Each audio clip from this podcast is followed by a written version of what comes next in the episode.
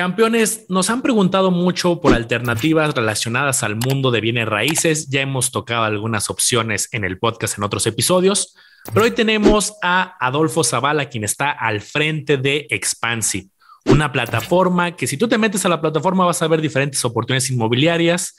Vamos a ver algunas al 13, al 14%. Bueno, vamos a entender qué es Expansive, cómo funciona y hagamos grandes incluso las letras chiquitas de Expansive. ¿Cómo estás, Omar y Adolfo? Bienvenidos. Muchas gracias, Manolo. Gracias por la invitación. Muy contento de estar aquí con ustedes y poder platicarles más temas y más a profundidad sobre Expansive. Adolfo, pues bienvenido. Mira, yo la verdad estoy bien emocionado porque la verdad 2022 ha sido un año bien complicado para inversiones en la bolsa de valores, inversiones en criptomonedas, inversiones en muchos lados, pero lo que sí he visto es que los bienes raíces se mantienen bastante resilientes y me encantaría poder hablar de más opciones que hay para invertir en bienes raíces por si a alguien le interesa, a lo mejor tiene una mala experiencia en otro lado y dice, bueno, pues quiero irme a algo tal vez más estable, será más estable. Bienvenidos a Campeones Financieros. Campeones Financieros. Donde Manolo y Omar hablaremos de finanzas. Este episodio está patrocinado por la comunidad privada de Manolo y Omar en Discord, donde vas a encontrar lives mensuales, noticias, reportes de acciones y ETFs, calculadoras privadas y el total acceso para que puedas preguntar lo que gustes a Manolo y Omar. Te invitamos a que te unas. Dejamos los enlaces en la descripción de este episodio.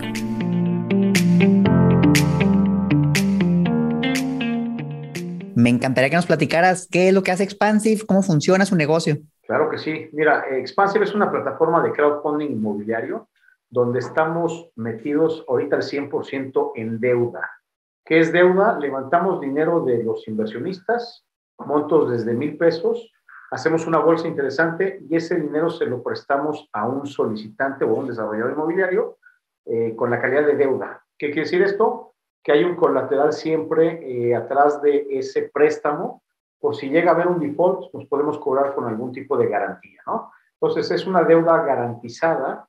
Eh, eso no quiere decir que no tenga riesgo, ¿no? Y lo que hacemos es prestarle el dinero y hay tasas que normalmente van a ver en la plataforma de entre el 13 al 15, de pronto hasta el 16%, lo cual, como bien comentabas, Omar, ahorita en tiempos de resiliencia o en tiempos, eh, eh, digo, los bienes raíces es un, es un tema que tiene muchísima resiliencia, porque siempre he dicho yo que lo mejor es invertir en ladrillos, ¿no? Eh, normalmente siempre hay una plusvalía y en estos tiempos mucho más es un, como dicen en inglés, es un safe haven o es un tema donde te puedes meter una inversión y más si es en deuda, donde tienes pues pian pianito rendimientos entre el 14 al 16% versus meterte a inversiones como pueden ser las criptomonedas o las acciones, que sin duda alguna, si te va bien, pues te puede ir muy bien, pero si te va mal, te puede ir y perder hasta la camisa, ¿no? Entonces, los bienes raíces, sin duda alguna, es, es un tema que a mí me apasiona mucho. Eh, ya les platicaré un poquito más adelante, un poquito mi, mi currículum y mi trayectoria, pero sin duda alguna, eso es lo que hacemos en Expansive, es prestar el dinero de los inversionistas para concretar, para avanzar, eh, para construir un proyecto inmobiliario y siempre y cuando pues, existan cinco cosas bien importantes eh, que revisamos en cada uno de los proyectos. Una, revisamos quién es el solicitante que nos está pidiendo ese, ese crédito o ese préstamo qué trayectoria tiene, cuántos años lleva construyendo, etcétera. Esa es la primera capa, por así decirlo. La segunda capa es el producto o el proyecto que quiere financiar a través de la plataforma, ¿no? Eh, que ese proyecto efectivamente pues tenga demanda, tenga atracción. El tercero es el mercado en el que piensa construir o desarrollar ese proyecto. El cuarto es la proforma financiera, cuánto está poniendo de capital el desarrollador, qué tipo de fees está pretendiendo cobrar y por último, y no menos importante, es qué garantía está dispuesto a poner ese desarrollador para que le levantemos el dinero. En nuestro caso muy particular, si damos un crédito de 5 millones de pesos a un desarrollador, pedimos que haya una garantía que cubra dos veces a uno el monto del crédito. Esa garantía debería, debería valer por lo menos 10 millones de pesos, ¿no? El loan to value lo mantenemos, eh, es el LTV, que es un término, pues un tanto técnico es un anglicismo, lo mantenemos al 50%. Tratamos de no pasar de eso, ¿no? Básicamente eso es lo que hacemos en Sbasi, son préstamos a desarrolladores inmobiliarios con un activo que está eh, cubriendo el monto de dicho crédito. Buenísimo, Adolfo.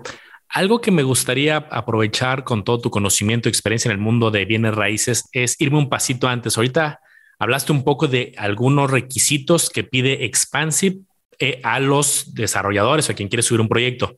Pero vamos a ponernos del lado del usuario. Yo soy usuario que quiero invertir, no conozco de bienes raíces, vamos a asumir.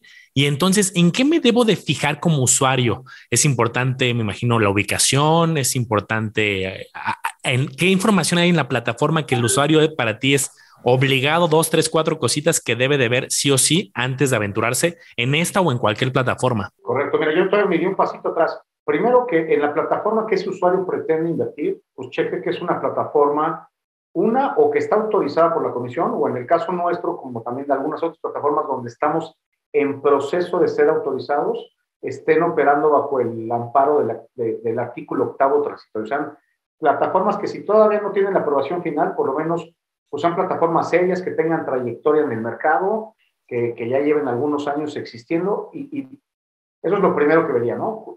¿Quién es esa plataforma? Después, eh, si yo soy un inversionista, me fijaría en mi horizonte de inversión. En Expansive tenemos proyectos, la mayor parte de ellos son a 18 meses, hay algunos a 12 y hay algunos a 24, pero el promedio es 18 meses. Entonces, cuando tú metas el dinero en un proyecto, ese dinero no lo vas a ver en 18 meses, el capital. Vas a estar recibiendo intereses. Entonces, también de pronto para que la gente sepa, me fijaría evidentemente en el desarrollador que está pidiendo ese crédito. Oye, pues ¿quién es ese desarrollador? ¿Tiene página web? ¿En dónde ha hecho eh, proyectos? ¿Es un desarrollador que está repitiendo en Expansive o es la primera vez que está financiando un proyecto en Expansive? ¿Cuál es la garantía que ese desarrollador nos está ofreciendo porque le prestemos dinero? Algo importantísimo lo que mencionaba, es en dónde está el proyecto, ¿no? Eh, es algo subjetivo porque si no tienes un conocimiento muy profundo del mercado, igual y no lo, igual y no lo puedes apreciar. Y te pongo un ejemplo. No es lo mismo financiar un proyecto en Tulum que un proyecto en Ciudad de México. En Tulum, pues tiene su glamour, y vamos a financiar un hotel boutique, una propiedad. Eh, y en Ciudad de México posiblemente esté en una zona como la Colonia del Valle, que sabes que sí o sí tiene una demanda muy firme, ¿no? Entonces, pues ven que, y no es lo mismo que financiar algo, por ejemplo, en la costa de Oaxaca, por darte un ejemplo, no sabes si va a funcionar o no. Nosotros de pronto hemos hecho algunos tests metiendo algún proyecto donde no tienes 100% la certeza de que va a tener tracción ese proyecto. Pueden estar los fundamentales muy bien, sin embargo, si al inversionista no le interesa mucho, pues de pronto no va a tener la tracción que pensábamos que podía haber tenido. ¿no? Entonces, eh, experiencia, plataforma, Tasa, efectivamente, tasa de repago. No es lo mismo meterte a un proyecto que te va a pagar mes a mes intereses a que te metes a un proyecto que te va a pagar posiblemente pues cada tres meses o cada dos meses, ¿no? Pues prefiero tener cada mes dinero. Eh, si el proyecto es interest only, nomás te va a pagar intereses y al final te va a pagar tu principal, o si el proyecto va a ser pagos de capital e intereses mes a mes. Eso también te disminuye el riesgo a ti inversionista el que cada mes te vaya pagando un pedacito de capital, ¿no? Que ya estamos teniendo de esos proyectos que antes lo hacíamos interest only y existía un balloon payment al final, ¿no? Básicamente en eso me fijaría. Eh, pero si eres una persona por primera vez, bueno, pues qué periodicidad de pago, cuántas veces ha, ha eh, subido proyectos ese desarrollador en Expansive, cuáles son sus credenciales, tiene página web, qué ha hecho, meterse un poquito a indagar quién es ese solicitante que ha hecho, ¿no? Esas serían mis, ahora sí que mis recomendaciones. Oye, Adolfo, me interesa mucho lo que comentas de la garantía. Y es que de entrada, aquí en el podcast hemos hablado de algunas inversiones que tienen un seguro, usualmente un seguro del gobierno, llámese un banco, llámese una Sofipo, donde si algo sale mal, pues el gobierno te respalda. Aquí en este caso hay una garantía no del gobierno, sino que pone el mismo Expansi por medio del desarrollador que, que la entrega. Esa garantía, por ejemplo, yo soy un desarrollador, quiero hacer un departamento y vamos a decir que me quiero pasar de listo y quiero que me den el dinero y me quiero ir pero yo dejo una garantía. Esa garantía puede ser el mismo inmueble que yo voy a construir o que voy a remodelar o, tiene que ser otro aparte. Y sé que mencionas el aforo 2 a 1. ¿Qué significa eso y cómo eso protege al inversionista que no se va a ir con su lana? Excelente pregunta, Omar. A ver, te platico. Eh, siempre pedimos que exista una garantía hipotecaria, que dejen hipotecado eh, o inscrito un bien inmueble a favor de Expansive. ¿Para qué? Para que si no pagan, nos podamos eh, cobrar con ese inmueble, nos adjudiquemos. Ahora, antes eh, hacíamos el típico, se graba una garantía a favor de Expansive Ya nos pasó un tema donde hubo un impago antes de la pandemia, tenían que haber pagado en diciembre del 2019, no pagaron, los estuvimos aguantando parte del 2020 y decidimos demandar por el juicio especial hipotecario. Ahorita ya ganamos la sentencia, un juicio relativamente rápido de año y medio, año siete meses, donde te adjudicas a fin de cuentas el inmueble y lo puedes sacar a remate y cobrar. Lo que siempre le decimos a los inversionistas es, con ese aforo 2 a 1, por lo menos está garantizado el principal que estás poniendo, ¿no? ¿Qué hace especial cómo lo estamos haciendo en los últimos meses? Estamos pidiendo que ese inmueble se aporte un fideicomiso de garantía. ¿Qué pasa si hay un default y no nos pagan? Nos podemos adjudicar ese inmueble por la vía extrajudicial. Ya no tenemos que ir a un juzgado, levantar un juicio especial hipotecario y tardarnos año y medio en un, en un muy buen escenario, pero te puedes ir de pronto a tres años. En cambio, cuando el inmueble está fideicomitido en un fideicomiso, eh, puedes ejecutar entre tres a seis meses. No me quiero poner muy técnico, pero es mucho más rápido. Ahora, cuando financiamos un proyecto, normalmente si es un proyecto grande, Omar, pedimos que sea un bien inmueble separado del proyecto. ¿Por qué? Porque posiblemente ese desarrollador o solicitante vaya a querer solicitar un crédito puente. Entonces, el crédito puente, pues le va a pedir el banco normalmente es el mismo activo sobre el cual está construyendo. A nosotros lo que sí nos interesa es que la garantía que nos vayan a dejar sea una garantía lo suficientemente líquida en caso de tener que eh, proceder a un juicio y adjudicárnoslas. Y les doy un ejemplo. De pronto nos dicen, oye, es que te puedo dejar unos terrenos industriales que tengo en, eh, pues en la carretera Pachuca Hidalgo, por darte un ejemplo. Oye, pues es que si el día de mañana no nos pagaras y tuviéramos que ejecutar, imagínate también ponernos a vender unos terrenos industriales que están a la salida de... No, no es nuestro negocio. Pero sin, sin embargo, sí, oye, son, es una casa en la zona de Providencia, en Guadalajara, en la zona de la eh, Colonia del Valle, aquí en la Ciudad de México, que sabes que tiene una demanda y tiene una atracción, nos es mucho más atractivo. Y dejamos el campo libre o el terreno libre para que si necesitaran un crédito puente, lo pudieran solicitar. Ahora, si es un, si es un eh, crédito relativamente pequeño, oye, 5 millones sobre una obra de 25 o 30, sí podemos hacerlo sobre el mismo inmueble sobre el cual están construyendo. Y a medida que van construyendo ese inmueble, se le va agregando valor y nuestro riesgo va disminuyendo. No es lo mismo financiar algo donde apenas empiezan a construir algo que ya están a la mitad, ¿no? No sé si eso contestó un poco la pregunta. Puede ser normalmente eh, el mismo inmueble, pero la mayor parte de las veces, Omar, es una garantía alternativa lo suficientemente líquida. Buenísimo. Otra pregunta, creo que eso da tranquilidad a, a, los campeones para entender el lado de la garantía, pero otro tema que los campeones ya los hemos enseñado bastante es, y tú empezaste por ahí el episodio, es la regulación. Hay muchísimas plataformas que aparecen todos los días que le ponen, va a ser una página de internet muy bonita, ponen ofertas atractivas, pero lamentablemente pues, hay muchos fraudes. Como bien comentas, hay procesos ante la Comisión Nacional que da cierta tranquilidad, pero me gustaría conocer a más detalle cuál es el estatus de Expansive, en qué andamos, qué sigue, qué es lo que están viendo, porque ahorita me meto a la página y mencionan justo lo del octavo transitorio, me gustaría que nos explicaras en tus propias palabras qué es eso del octavo transitorio, qué implicación hay y hacia dónde ves el panorama. Perfecto, mira, el octavo transitorio es eh, la aprobación tácita de parte de las autoridades a que sigas operando, dado que Expansive empezó a operar en el 2016, la ley FinTech salió en el 2018, entonces dijo la Comisión, ¿qué hacemos con las plataformas que estaban operando antes de que saliera la ley? Pues que sigan operando bajo el amparo del octavo transitorio, ¿no? Pues ahorita si surge una plataforma y quiere sacar, eh, su, quiere sacar su modelo al público inversionista, la autoridad no le va a dejar abrir la cortina, por así decirlo coloquialmente, en tanto no tenga la aprobación. Nosotros, como veníamos operando antes de la puesta en escena de, de la ley FinTech, podemos seguir operando. Ahora, eh, ¿cuál es el estatus puntual de Expansive ante la Comisión? Nosotros ya fuimos preaprobados desde mayo del año pasado, ya nos dieron el oficio de preaprobación, nos falta salir publicados en el diario oficial de la federación.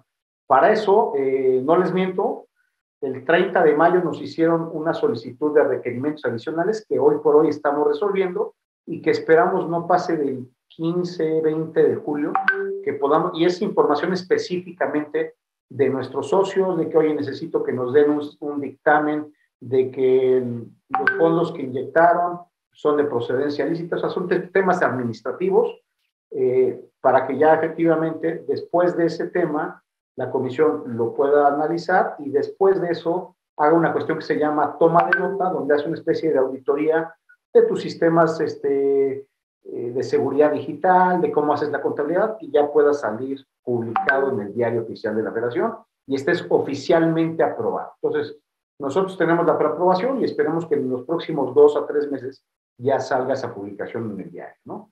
Ahora, otro tema que igual y también vale la pena, eh, regresando a la pregunta de Omar, es que también chequen, las, o era tuya la pregunta, Manuel, no me acuerdo, eh, creo que era tuya, eh, que chequen si la plataforma está bajo el cobijo de alguna asociación, como en nuestro caso es la FICO o FinTech, este, donde pues realmente van a revisar que esa plataforma tenga procesos, sea una plataforma pues, eh, respetable y haga las cosas bien, ¿no? No sea una plataforma, como bien dices Manolo, advenediza que acaba de surgir hace un par de meses y, y quiera a la gente, ¿no? Básicamente. Oye, Adolfo, platícanos un poquito de las comisiones que gana Expansive y te voy a decir por qué me interesa mucho eso, tanto lo que le cobran al desarrollador si es que le cobran algo y lo que le cobra al inversionista si es que le cobran algo. A mí me gusta ver cuando invierto en una empresa que los intereses estén alineados. Entonces, por ejemplo, si Expansive recibe una comisión del inversionista y no tiene algo que lo motive a cobrarle al desarrollador, los intereses no están alineados. Y ahí tú puedes decir, oye, pues ellos ya cobraron, ya si no me pagan o si sí me pagan, ya no importa. ¿Cómo funciona el esquema que ustedes tienen para ver si veo ese, esa alineación ahí? Mira, eh, está, está, perfectamente alineado. Nosotros eh, tenemos dos formas de ganar dinero. Una es cuando le levantamos dinero al desarrollador, le cobramos un fee por ese dinero. Eso es one time, es una sola vez cuando se le entrega el recurso. Y luego, a raíz que va pagando el desarrollador los intereses, el otro revenue stream o fuente de ingresos es el diferencial entre la tasa que le cobramos al solicitante y la tasa que efectivamente le pagamos al inversionista. Y yo te diría que el 70% de nuestros ingresos provienen de ese diferencial de tasa. Entonces está en nuestro mejor interés que efectivamente el solicitante pague en tiempo y en forma a nuestros inversionistas, porque si no nosotros dejamos de ir ese 70% de la fuente de ingreso, ¿no? Entonces estamos alineados en ese sentido eso es en, la parte de deuda. Ahora, no le cobramos absolutamente ninguna comisión al inversionista. Todo el modelo de negocios de deuda en Expansive está basado en lo que te decía, en cobrar un fee por el levantamiento efectivo y en cobrar un diferencial de tasa por eh, el, spread mismo, ¿no? Ahora, vamos en algún futuro no muy lejano a meter copropiedad o rentas, en que podamos también en la plataforma poner un pedacito de un centro comercial, de un hotel y eso pues tiene un esquema diferente que no quiero ahorita pues anunciarlo a, a, los, a los cuatro vientos, pero bueno, ahí sí tienes que cobrarle al inversionista per se un pedazo de las rentas que vas cada mes o cada trimestre dispersando a los inversionistas. Pero ahorita, como dicen as we speak, no hay ningún cobro al inversionista, toda la parte se está yendo del lado del solicitante. ¿No? Nada más rápidamente para complementar eso, los rendimientos que mencionan ahorita, 13 y 16%, ¿son en 18 meses o son anuales o cada cuándo es ese rendimiento? Son anuales, Omar. Eh, si tú ves ahí un, un, un, 13.5, ese 13.5 es anual y puede tener una periodicidad de pago mes a mes o trimestre a trimestre, etcétera, ¿no? Entonces, un proyecto que sea 18 meses y por decirte algo, te paga el 12, pues te va a pagar a fin de cuentas 18% en 18. Ok. Entonces, es anual, correcto. Buenísimo, Adolfo. Ahorita que tocas justo el, el, tema de rendimientos, algo que sucede en otras plataformas, lo que he cachado es, pues tienen rendimientos espectaculares, 18, 20%, pero cuando lo lleva a la práctica el inversionista se mete a su dashboard, sí, pero este está vencido, este está atrasado, este ya irrecuperable y su 18, 20 se convierte en un 10, en un 11. Me llamó la atención lo que decías que desde el 2016 están operando, entonces eso me gusta que hay historia, hay historia para analizar. Y ahorita hablabas de un caso donde se tuvo que ejercer el tema de la garantía, pero siendo concretos, ¿tienen un porcentaje de cartera vencida más allá de ese proyecto que nos platicas o todo se ha ido pagando en forma o cómo están los números? Nosotros somos bien transparentes y de hecho parte de la, de las regulaciones que publiques esto. Eh, hoy tuvimos una sesión con nuestros socios, principios de julio, curiosamente el día de hoy. Tenemos 93% de la cartera sana, está ongoing, está pagando. Eh, tenemos aproximadamente un 3% que tiene este atraso de más de, pues, más de dos años. O sea, este está en un litigio que ya ganamos eh, el juicio y estamos a punto de adjudicarnos el inmueble y tienes un par de proyectos que tienen atraso de más de 90 días. Entonces, esos más de 90 días ya estamos, espero que en este mes de julio de recuperarlos, que no hubo necesidad de irte a un litigio, pero sí tuvieron un atraso sustancial porque no estuvieron vendiendo las, las unidades al ritmo que, que, esperaban. Entonces, viéndolo desde esa óptica, tienes eh, 4% de cartera con vencimiento más allá de 90 días, pero que esperemos que efectivamente no pase este mes, tienes un tema en litigio muy puntual y tienes el 93% de la cartera usana, ¿no?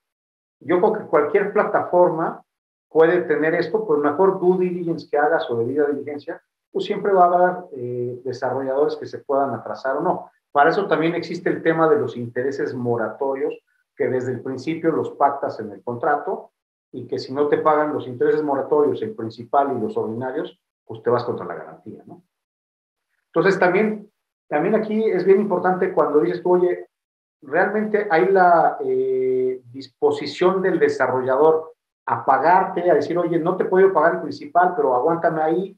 En, nosotros algo que tenemos, Manolo, muy, muy claro es una política de transparencia y de puertas abiertas a la inversión. Es decir, oye, se está trazando este desarrollador, pero vamos a hacer un Zoom con el solicitante para que dé la cara, para que nos explique por qué se está trazando, y cuáles son las expectativas del cobro, para cuándo es el horizonte, ¿no? Entonces, es el tema que ha pasado con estos dos proyectos. Uno es bien chiquitito, porque de hecho ya estuvo pague y pague capital y le queda un pedacito, eh, y el otro no ha pagado nada de capital, pero bueno, ha estado pagando los moratorios y los, y los ordinarios, ¿no?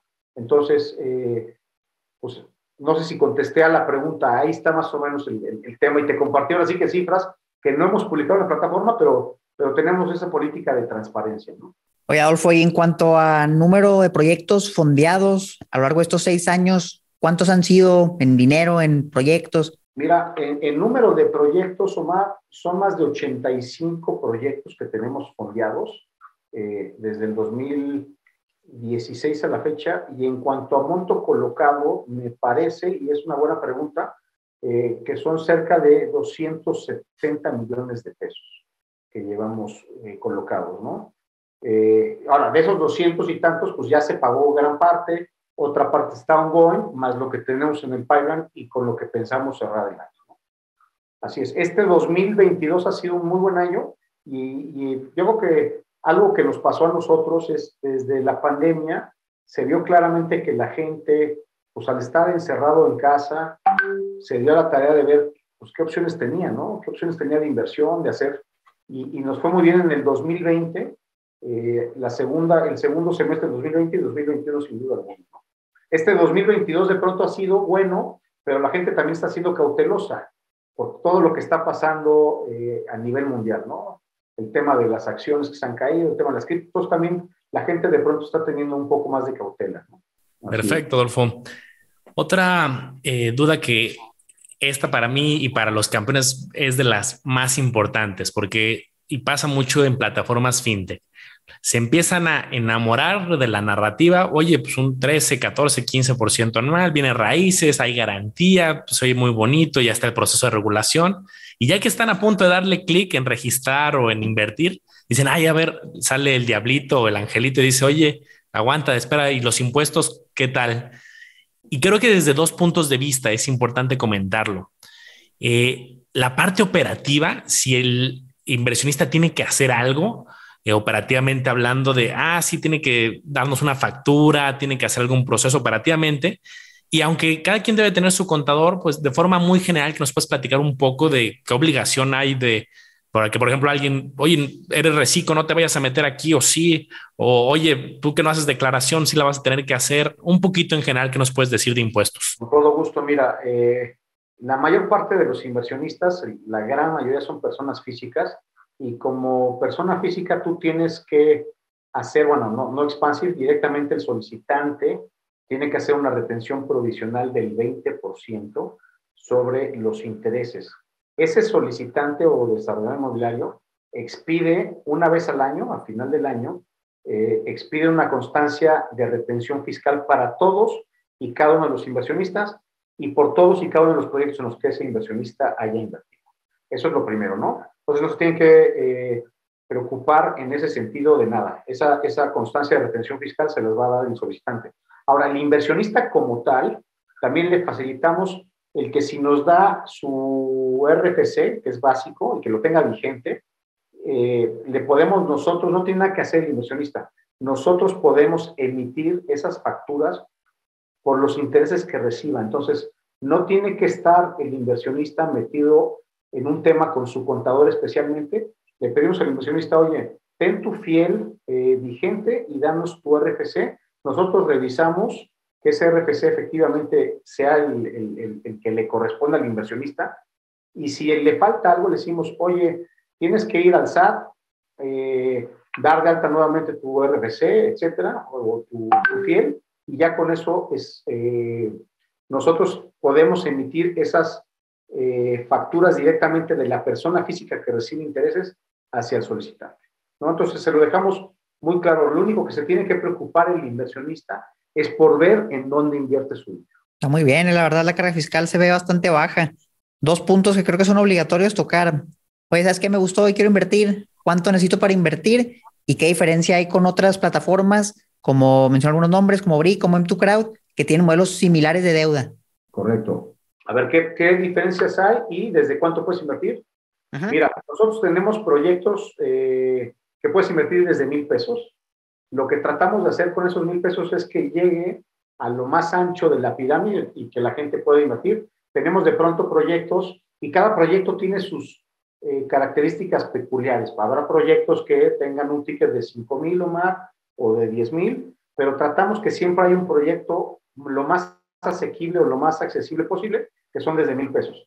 Eh, ahora sí que no sé de las demás plataformas, pero te llevo agua a mi molino y en qué creo que somos muy buenos.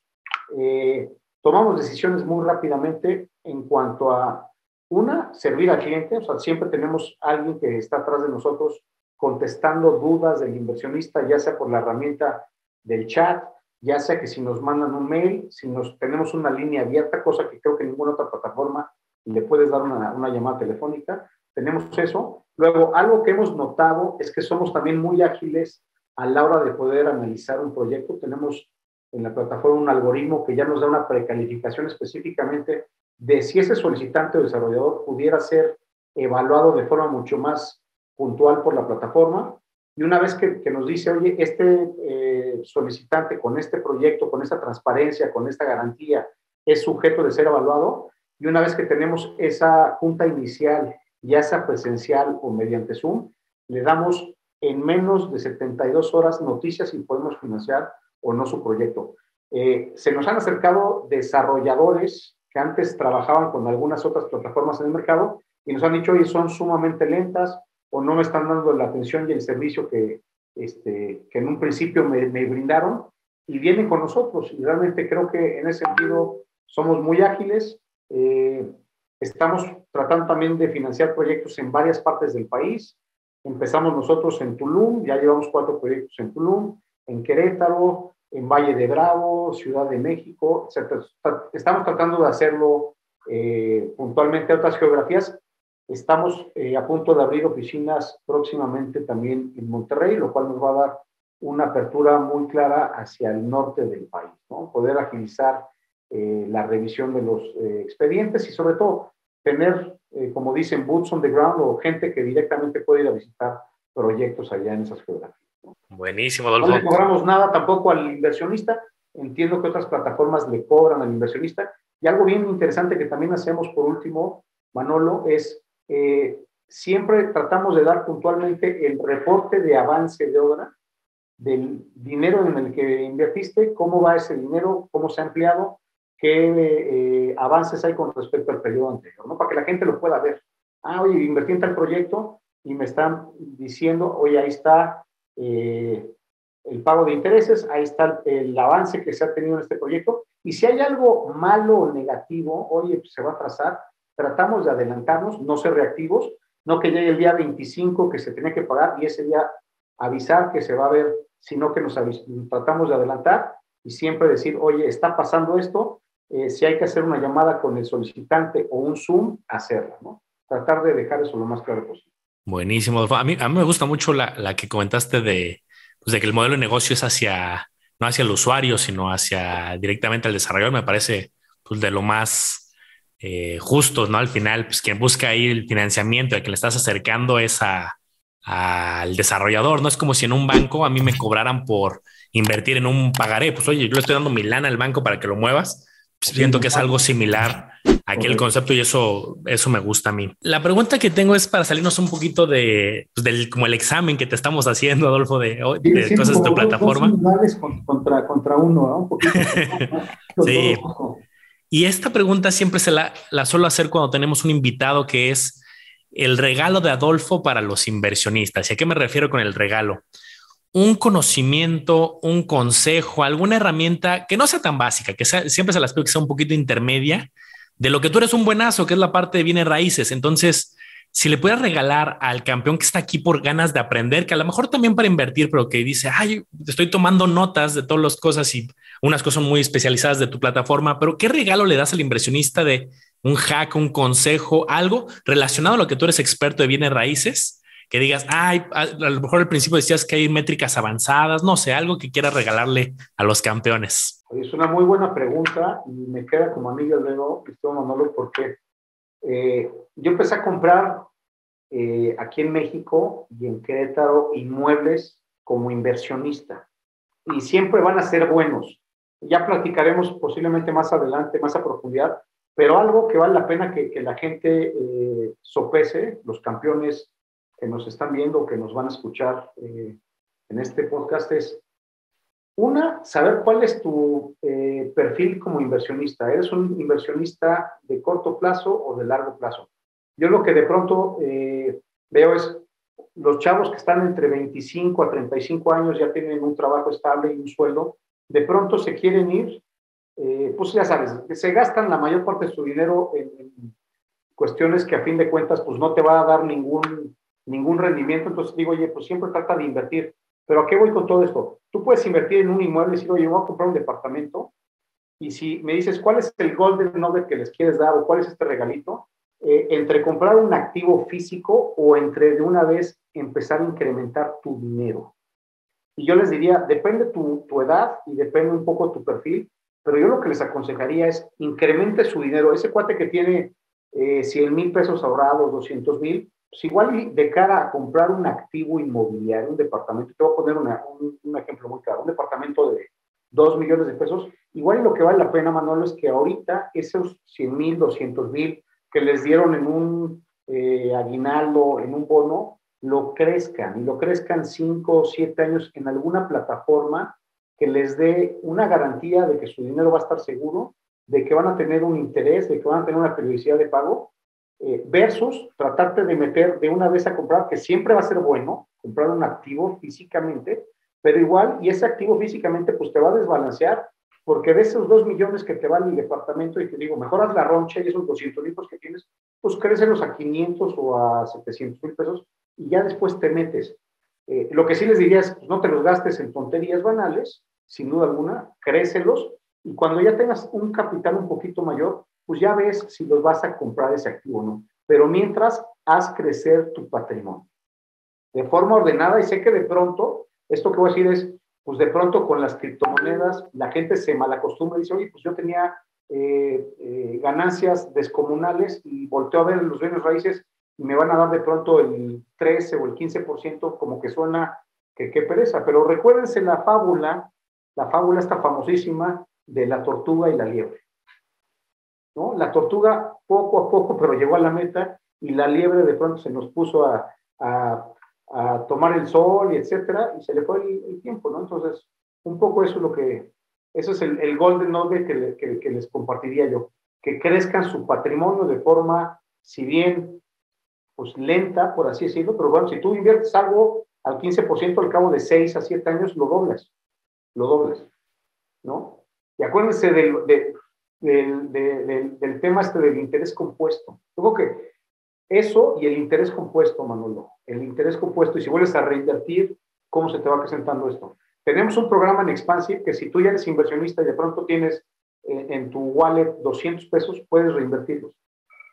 Rápida, o sea, no te tienes que esperar a que tengas otra vez 2 mil pesos para poder invertir en un proyecto. ¿Quieres reinvertir esos 200 pesos? Hazlo. Órale, hombre, pues está muy bueno. Vale la pena, creo, poner en contexto un rendimiento por renta de un inmueble tradicional. Y es que eso también es otra.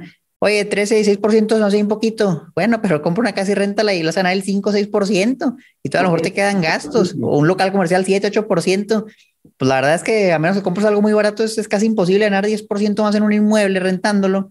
Y aquí depositando el 13, el 16 y tienes por lo menos la garantía, o sea, también compras una casa y no tienes garantía que la vas a rentar porque no se rente. Entonces yo creo que es una inversión noble. El rendimiento yo no diría que, que es, bastante agresivo, incluso competitivo o hasta superior, por ejemplo, que puedes ganar en la bolsa. O sea, la bolsa en MTF es promedio un 10% al año, 12% no me dejarán mentir, Manolo. Y aquí yo creo que está bastante competitivo el rendimiento. Entonces, échenle un ojo. Si alguien quisiera invertir, Adolfo, ¿dónde pueden conocer más sobre Expansive? Pues la, la, la dirección, mi estimado Omar, es www.expansive o expansive.mx. Ahí tenemos eh, en la sección de Conoce más acerca de nosotros, tenemos el blog donde hay muchas notas bien interesantes que les pueden ayudar a comprender muchísimas cosas, tipos de financiamiento, eh, cómo es el capital stack en una obra, eh, temas variados, pero que siempre creemos que dan valor al inversionista. Van a ver directamente los proyectos que están en la plataforma eh, y van a conocer más del modelo de Expansive, ¿no? Tenemos también un ebook, un libro eh, de cómo invertir en, en, Expansive, donde paso a paso te enseña las diferentes eh, pantallas de Expansive y te va llevando de la mano, ¿no? Entonces, yo los, los invitaría a ustedes y a su audiencia a que se metieran a www.expansive.mx y nos conozcan, ¿no? También tenemos ahí una herramienta del chat que si tienen cualquier duda específicamente, este, nos pueden preguntar y tratamos de que en tiempo real se les conteste.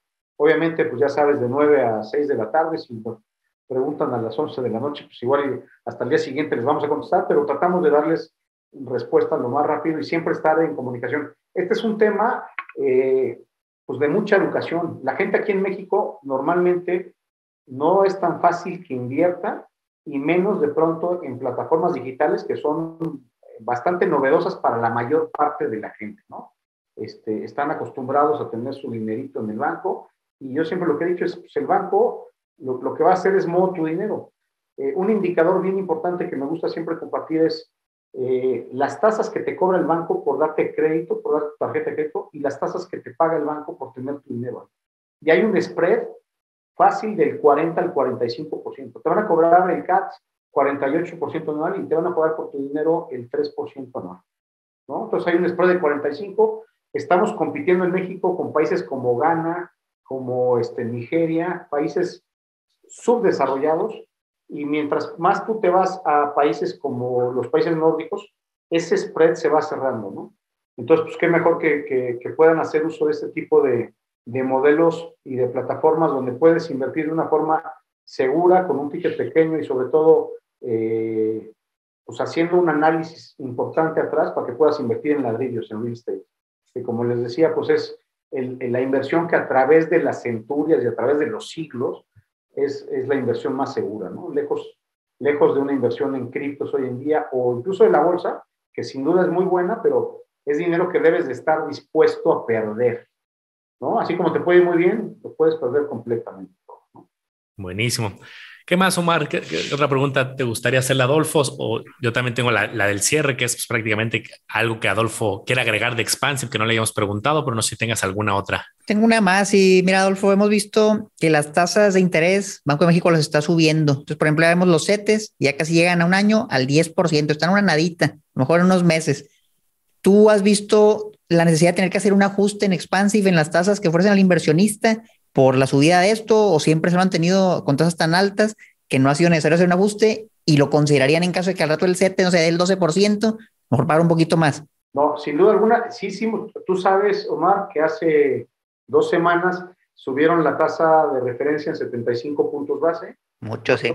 Ya, eh, ya hicimos lo propio, o sea, al desarrollador le pasa, es un pass-through, oye, pues la tasa subió, entonces la tasa que antes estaba poniendo en tanto va a subir en 75 puntos base, y lo mismo estamos haciendo con el inversionista, oye, eh, y van a ver un proyecto que de entrada estaba antes en 13 y medio, pues va a estar ahorita en 14.25, porque así debe ser.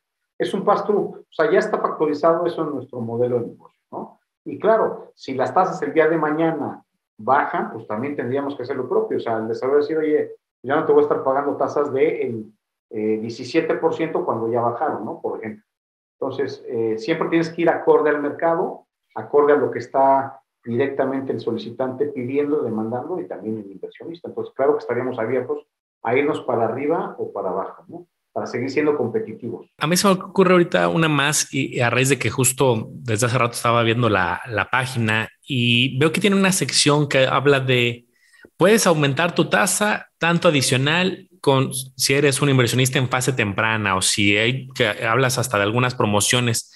¿Cómo para alguien que entra a la página igual que yo y descubre esto, cuáles son las condiciones o de qué depende este tipo de beneficios que tienen publicados? Oye, qué bueno que tocaste ese punto, mi estimado Manolo. Mira, a ver, cuando nosotros sacamos un proyecto nuevo, si sale, eh, tiene un premio. Es, es el, el, premio al early investor o al inversionista temprano. Entonces, si ese proyecto sale publicado con una tasa del 14%, por darte un ejemplo, a ese inversionista que invierte en esa fase temprana del proyecto, donde está metiendo su dinero en el día 1, le damos normalmente una sobretasa del punto 5 o del punto 75 adicional. Entonces, si empezó con 14, vas a tener el 14.75 si entras en el primer 30%, ¿no? Si por decirte algo es una campaña de un millón de pesos para que se entienda, los primeros 300 mil pesos, los primeros inversionistas que entren en esos 300 mil van a tener ese beneficio del inversionista temprano, ¿no? Luego bien,